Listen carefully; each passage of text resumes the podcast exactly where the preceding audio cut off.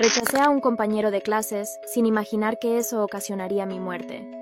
Mi caso se conoce como 44 días en el infierno y es uno de los más terribles en la historia de Japón. Soy Yunko Furuta. Nací en 1971, en la ciudad de Misato, Japón. A mis 18 años mi vida era bastante normal. Yo me dedicaba a estudiar y mis amigos me describían como una persona que no le gustaba salir de fiesta ni hacer nada alocado. Yo no era el tipo de chica que atraía a un chico malo, pero corrí con la mala suerte de que un pandillero se enamorara de mí. Miyano Hiroshi, un compañero de clases, era miembro de los Yakuza, una temida organización criminal de Japón. Él estaba cansado de que yo rechazara sus invitaciones, por lo que planeó secuestrarme con la ayuda de tres compañeros. El 25 de noviembre de 1988, cuando regresaba a casa en mi bicicleta, fui interceptada y secuestrada por cuatro hombres, los siguientes 44 días se convertirían en mi peor pesadilla.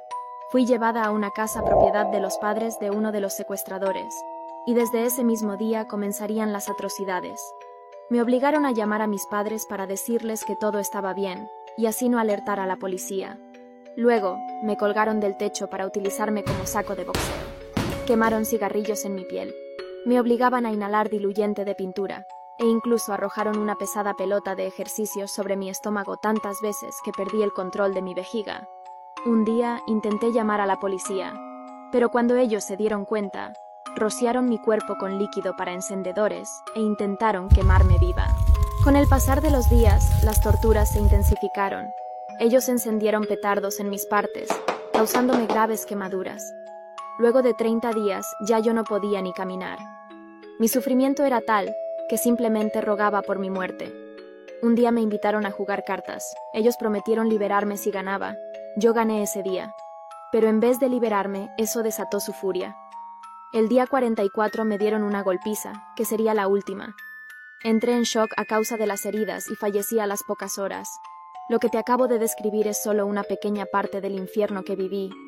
Tras mi muerte, ellos no querían ser descubiertos, por lo que colocaron mi cuerpo en un barril de metal y lo rellenaron con cemento.